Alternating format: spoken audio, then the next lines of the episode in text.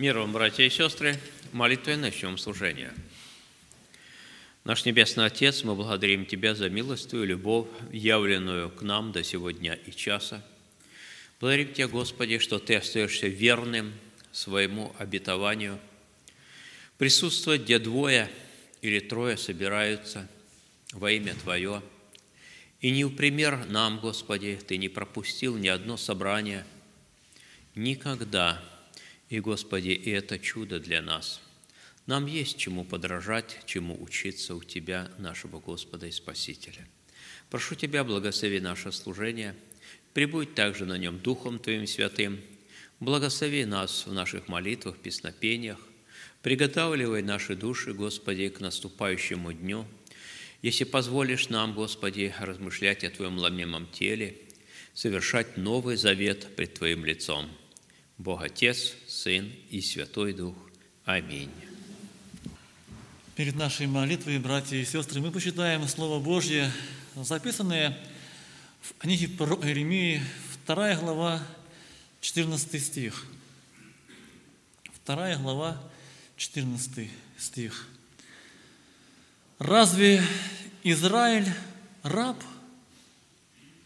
Или он домочадец, Почему он сделался добычей? Серьезный вопрос, братья и сестры. Начало служения Иеремии. Казалось бы, еще продолжается возрождение. Еще люди ходят в храм Божий. Еще, казалось бы, совершается служение – и читается Священное Писание, а Бог открывает своему пророку совсем недалекое будущее. То, что свершится буквально на его глазах. Участником этого будущего станет сам пророк Иеремия. И эти пророчества, они повергали в шок слушающих, потому что они не просто записывались, эти пророчества не просто вот э, записывались в тайной комнате, там складывались, нет. Сам пророк был обязан провозглашать в уши чере Израиля. А, такое повеление дает ему Бог. Не бояться говорить истину. Истина, неважно Авана, для нас – добрая или худая. Неважно, хочет человек ее слушать или нет, Бог по своему милосердию не умолкает. Бог через своих пророков говорит важное слово. И причем говорит так, чтобы его могли услышать чтобы никто потом не оправдался, я не знал, я не слышал, я не ведал, мне не сказали, виновата церковь, виноваты братья, виноваты сестры, я не виноват. Такого никто не скажет. Потому что Слово Божье, оно вчера и сегодня и вовеки, и оно тот же. А, и само провозглашение воли Божьей, оно неизменно и по сей день. Сегодня мы с вами читали этот текст. Это вопрос. Здесь три вопроса. Разве Израиль раб? Или он домочадец? Почему он сделался добычей? Что удивительно, этот вопрос задает Бог. Не потому, что он не знает ответа, не потому, что Бог нуждается в том, чтобы Ему ответили, почему Израиль сделался рабом, почему э, его постоянно грабят, и он нищает, не потому, что Бог не знает, а чтобы сам человек попытался в Слове Божьем найти для себя ответ.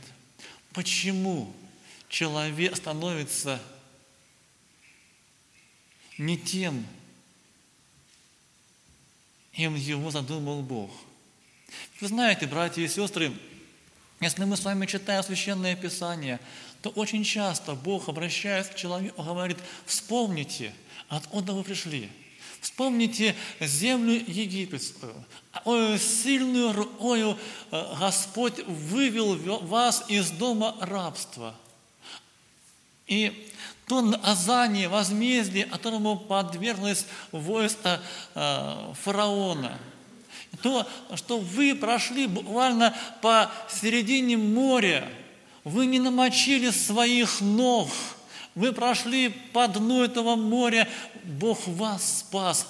И Он говорит, вспомните, вспомните, и этот призыв вспомнить звучал и через пророка Иеремию – в этой же второй главе, немножко раньше, Иеремия пишет, вспомните, вспомните, когда вы были спасены, вспомните, кто вы для Бога, какое место и предназначение Бог для вас приготовил, кто вы в глазах Божьих. И, братья и сестры, человек, слушая пророка, этот вопрос – он невольно вспоминает, а кто же я на самом деле? А ведь я тот, кого спас Господь. А ведь я тот, кого Он нашел там на путях, ведущих к погибели. Сам Израиль, народ, он буквально не имел ни шанса на свое существование. И то, что он зародился, то, что он а, до сих пор живет это милосердие Божье, явленное этому народу. Братья и сестры, вспомните свое призвание. Давайте вспомним наше призвание, ой, дорогою ценою Бог искупил нас. Нас, людей, и Священное Писание дает нам очень нелестную характеристику. Священное Писание говорит о нас о, о врагах, о людях, которые всю свою жизнь э, посвятили греху. И не важно, кто, насколько эта жизнь грешная, а нет этой жизни привел бы каждого из нас в ад, погибели, братья и сестры. И сегодня Бог говорит, друг мой, брат мой, вспомни, вспомни свое призвание – свое предназначение. Ведь каждого из нас, дорогие братья и сестры, сегодня мы с вами можем понять одну очень, очень важную для каждого из нас истину. Бог на нас обратил свое внимание. Бог назвал меня и вас по имени. Там, где мы погибали – в этой бездне греха Он нашел нас, братья и сестры. Нашел нас порою строптивых, порою готовых роптать, недовольных своей жизнью. Он нашел нас с одной единственной целью, чтобы дать нам светлое небесное. Чтобы, вы знаете, мне вот всегда вот, э, это вот осень, это вот такое время, когда кажется, что мир погибает. Вот, да, вот листва эта вся зеленая, она желтая, опадает, кажется, вот рано темнеет, и вот смотришь вокруг себя, и это время, недаром, да, и жатва у нас осень, время подведения итогов. Осень – это время близкое концу, концу всего. Братья и сестры – Сегодня, смотря вокруг себя, а, тело, возможно, ослабевает, но душа наша, братья и сестры, душа наша, она не подвержена этим внешним а, проявлениям природы, атмосферы, а, внешним этим проявлениям зла. Почему? Да потому что мы с вами принадлежим Господу в душе, в сердце нашем Господь должен жить. Братья и сестры. И вот вопрос, который Он, Бог, задает своему народу. Вопрос, разве Израиль раб? Разве он сделался добычей? И дальше Бог отвечает, да, Израиль сделался рабом. Израиль сделался добычей. И все амунилень грабят его, унижают. Дальше он описывает это вот состояние, вот эти молодые, эти животные, да, вот этот образ, да, вот этого мира буквально расхищают эти злачные пажити. Она нету ни апли сострадания тому, для которого Бог предназначил такую большую честь быть его народом. И описано, почему он сделался добычей, почему сделался рабом, потому что Господа оставили, потому что стали служить другим богам. И там очень подробно Иеремия пишет о том, что вот Бог э, спрашивает у Израиля, у Израиля, что я для вас сделал такого, что ваши отцы оставили меня? Что я сделал во время благоприятное, хорошее, доброе, что ваши отцы оставили Бога и стали служить Ваалам, там, другим идолам. Дорогие братья и сестры, это все образы – для нас с вами. Образы для народа Божьего, живущего в последнее время. Братья и сестры, одна есть песня хорошая, христианская, молодежная. Небеса ожидают меня. Вот так там начинается. Радость ждет неземная меня. И там в этой песне вот автор говорит, что будет встреча с Иисусом Христом, Святым Богом, Небесным Отцом. Там написано еще в этой песне, что я встречу и Петра, там, и своих братьев, и сестер. Человек, написавший эту песню, думает о небе, но он живет на земле, в этой серости, в этой сырости, темноте, а сердце тянется к Богу братья и сестры, вот что значит быть Детем Божьим. Господь не даст на расхищение свой народ. Господь не допустит своей церкви стать добычей врага душ человеческих, потому что Он защищает нас.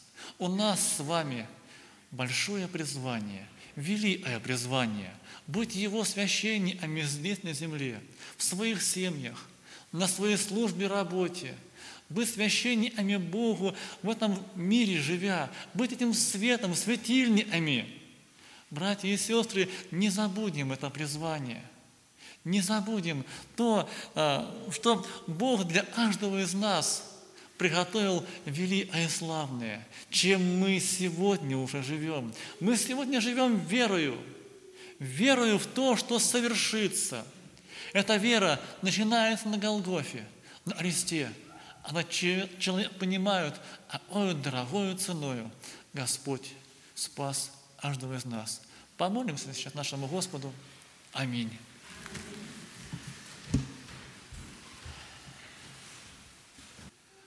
Господь и Бог наш, мы благодарим Тебя за Слово Твое, которое можем читать в собрании святых, у себя дома, где бы мы ни находились, Господи, мы каждый раз встречаемся с Тобою, нашим Господом, потому что Ты всегда с нами рядом, поддерживая и укрепляешь нас.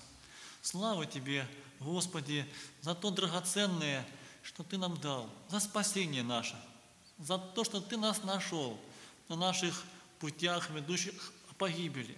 И Ты всех нас спас находящихся на раю погибели, на раю пропасти и смерти. Господи, Ты избавляешь и хранишь в своих руках. Мы благодарим Тебя, Господи, за то, что Ты никогда нас не оставил, за то, что из Твоей руки никто не похитит, за то, что Ты настолько нас возлюбил, что назвал нас своими детьми, а себя нашим Отцом Небесным. Мы благодарим Тебя за то великое, драгоценное звание быть Твоими детьми. Помоги же нам не только называться, но и быть ими в своей повседневной жизни. Господи, Боже наш, спаси и сохрани от обнищания и разграбления наших душ и сердец. Помоги нам жить небом, мечтая о нем, думая о небесах, жить с Тобой, нашим Господом.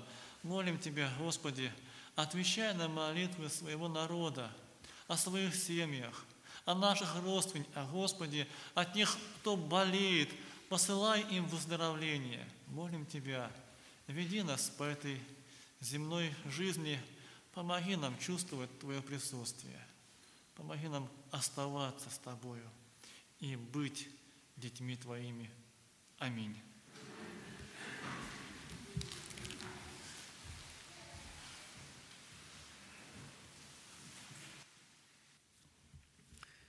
Прочитаю из книги Экклезиаста, третья глава, одиннадцатый стих. Экклезиаста 3.11. Все соделал он прекрасным в свое время и вложил мир в сердце их. Хотя человек не может постигнуть дел, которые Бог делает от начала до конца. Экклезиаст 3, 11. Очень много мест Священного Писания, великое множество, говорят нам о Боге и о человеке. И в этом отрывке есть нечто о Боге и о человеке. Ограниченность человека. Писание утверждает, что человек не может постигнуть дел – которое делает Бог.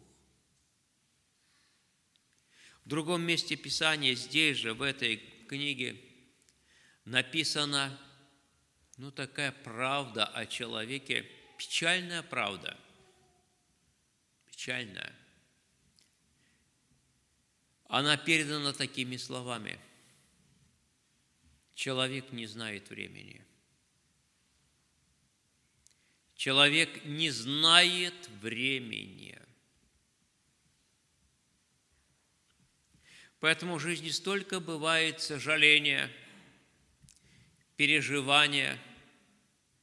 Даже эти переживания выражены в одном из молодежных псалмов. Ну, может, когда-то мой возраст называл, с моей молодости называли их молодежными. Когда автор говорит – в этой песне, тоскует о том, чтобы жизнь повторилась, молится Богу и дает обещания, и, возможно, не сознавая, что они невыполнимые. В этой песне есть такие слова, что если бы можно было отыграть все назад, если бы я узнал свое время, я даром минуты не истрачу на дело пустое – бесцельную жизнь, грубого слова ближним никогда не скажу. Сколько в этом гимне покаяния, трагедии, вот этого незнания времени и печаль, и, и понимание того, что вернуть прошедшее невозможно. Невозможно. Правда – все-таки есть исключения.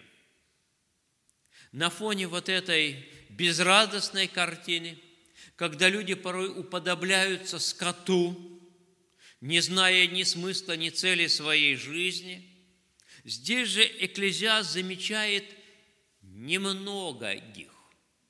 Да, в общем-то, в Священном Писании и есть идея некоторого остатка – эта идея проходит особой красной нитью через все Писание. Мы знаем об остатке Ветхого Завета, немногом остатке, которого, который Бог сохранил. Христос предупреждал, что стадо его на земле, то есть число его истинных последователей, будет немногочисленно. И он говорил, не бойся, малое стадо.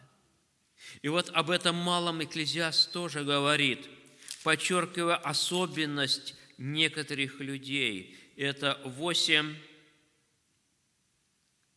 5. Экклезиаста 8, 5. Сердце мудрого знает время.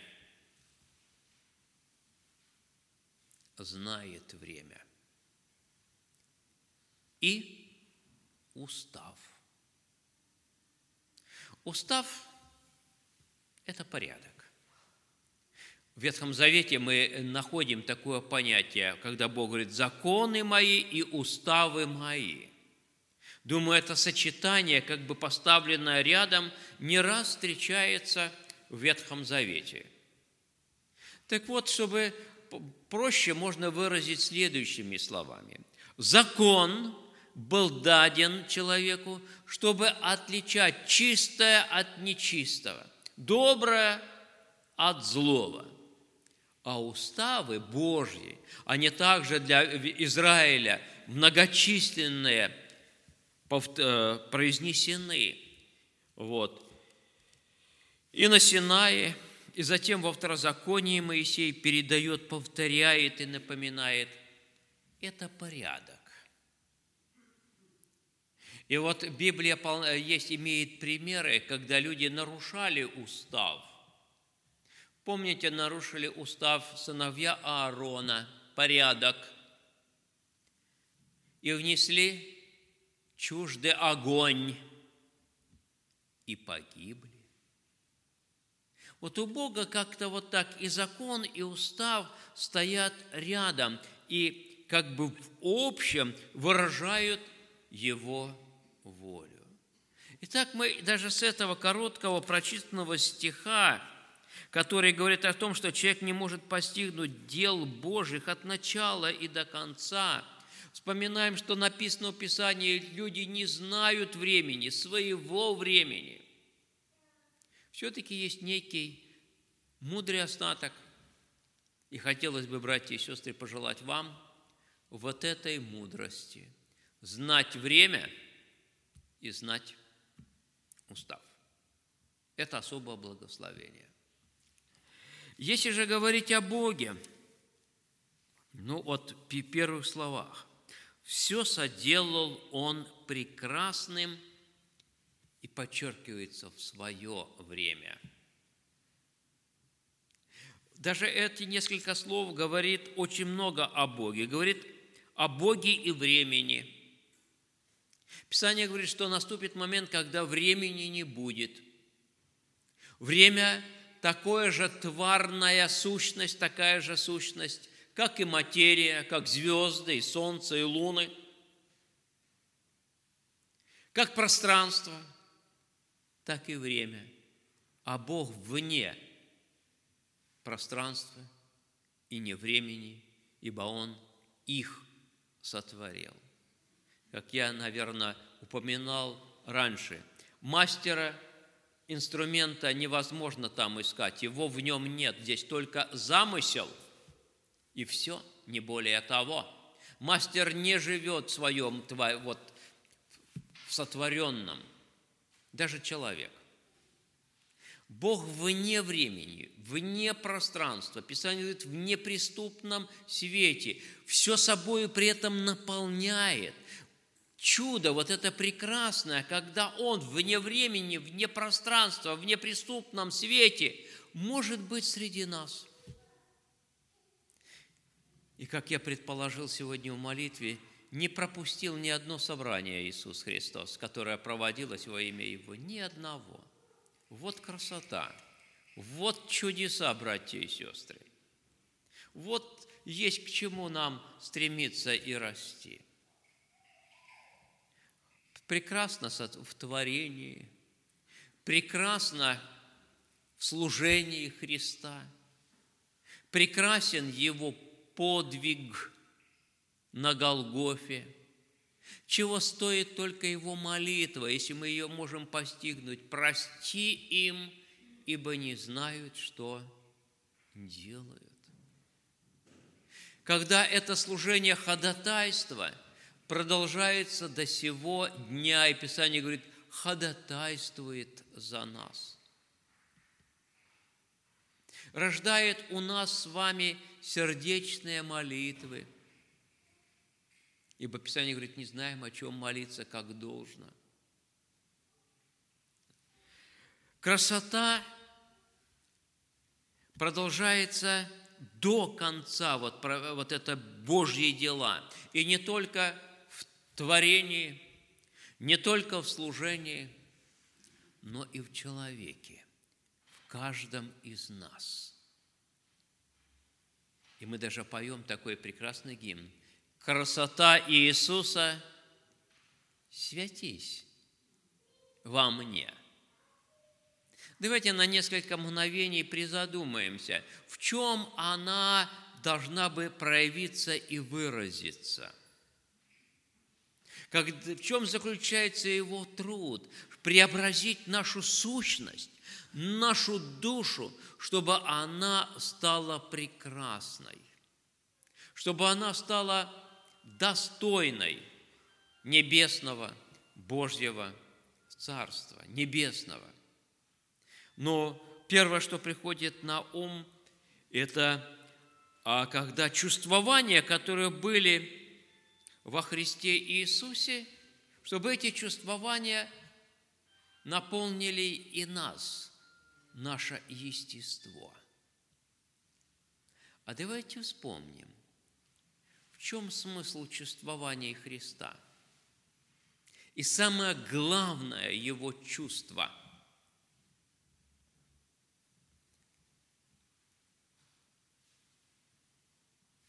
Писание говорит, вас должны быть чувствования, которые во Христе Иисусе.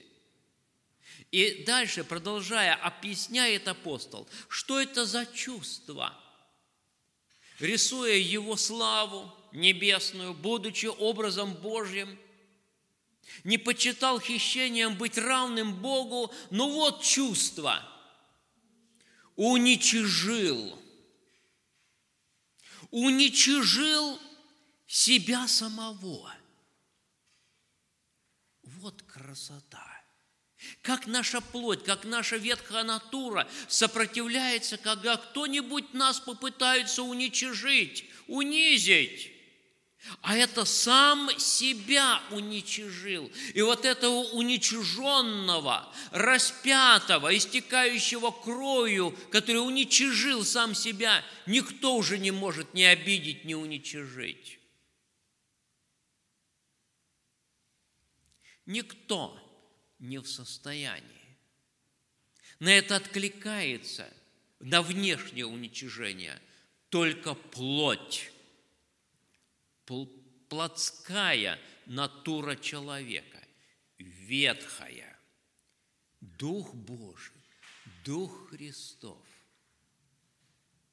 откликается совершенно иначе, ароматами прекрасными, благословением и молитвой рассуждая о творении Бога прекрасным в нас с вами, о Его труде, когда Он рождает или учит нас приобретать эти чувствования, когда, может, мы призадумаемся, а как же мне уничижить самого себя?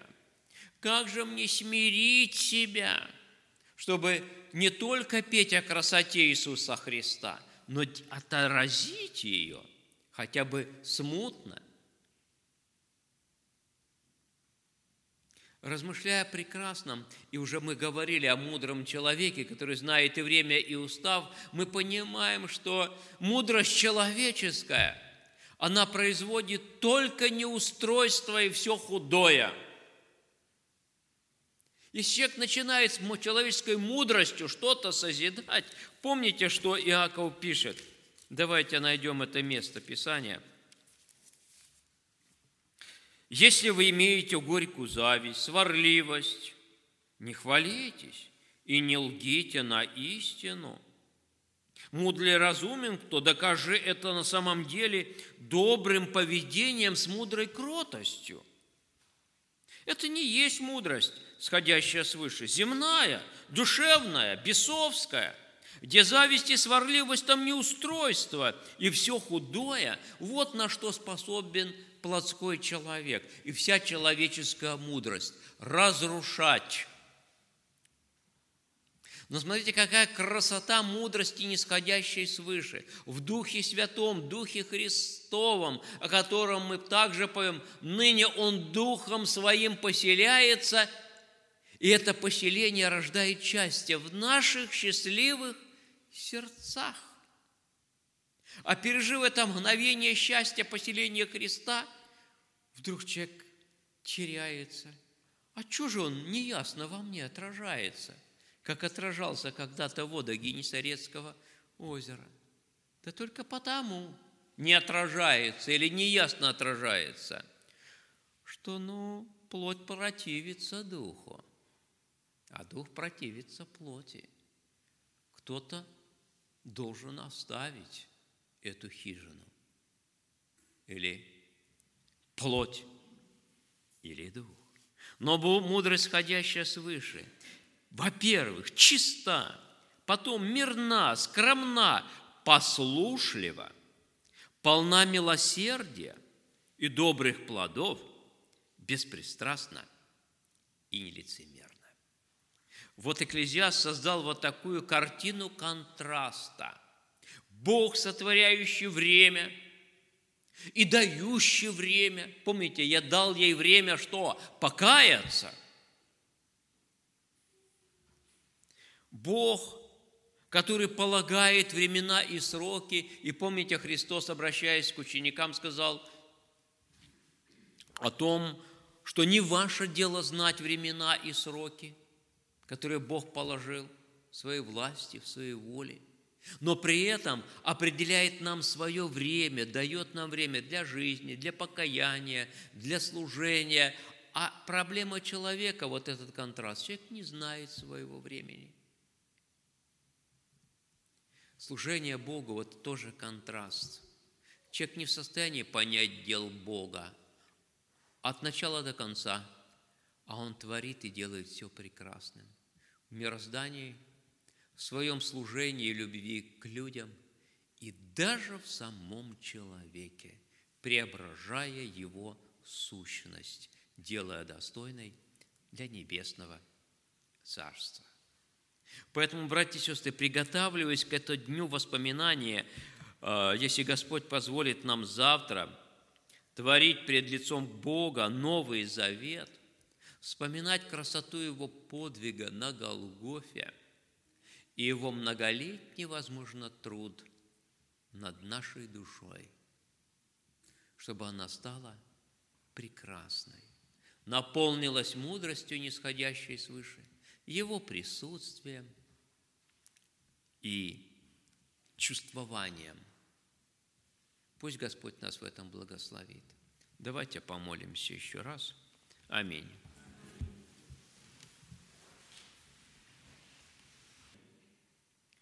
Небесный Отец, мы благодарим Тебя за любовь Твою к людям.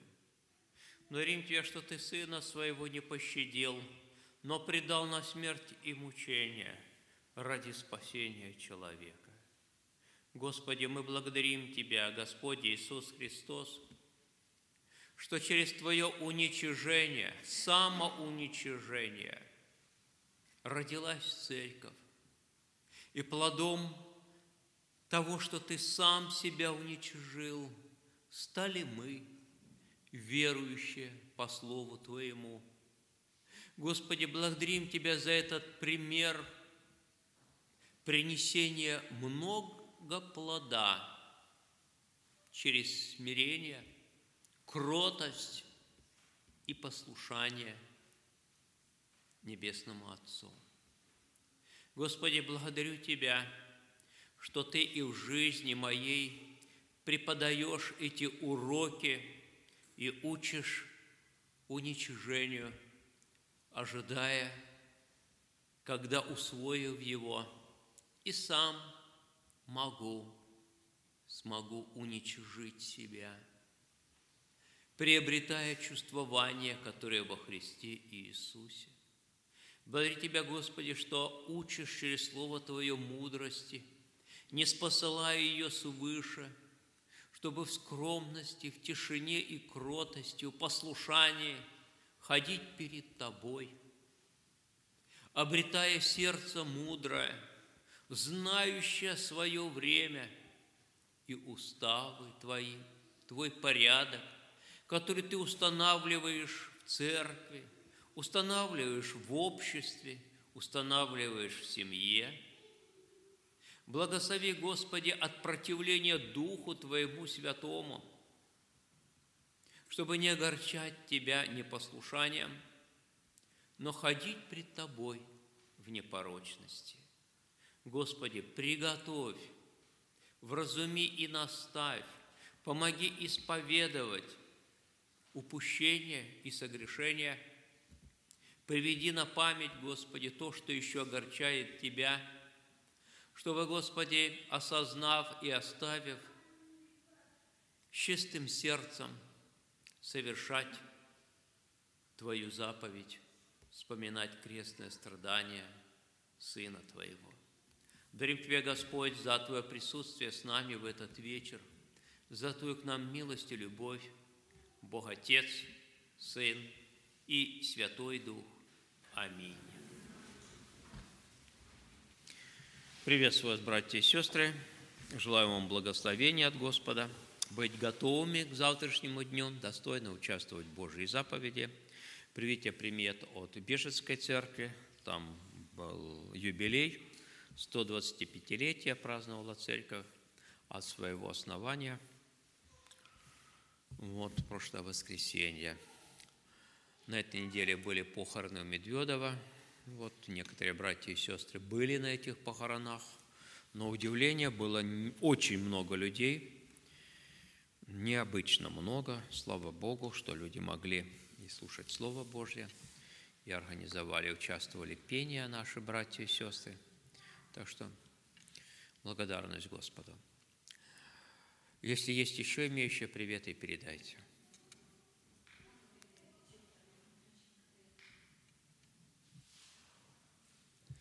Передные приветы принимаем, за приветы благодарим. Просьба взаимно от Клинцовской церкви передавать христианский привет. Завтра будет два богослужения, утреннее в 10, дневное в час. И на первом и на втором будет совершаться хлебопреломление. На второе приедут нас братья и сестры из Медведова – как бы присоединившись, потому что они давно, наверное, полгода уже с нами не имели такого общения. Молитвой завершим собрание. Благодать Господа нашего Иисуса Христа, любовь Бога Отца, общение Святого Духа да пребудет со всеми нами. Аминь.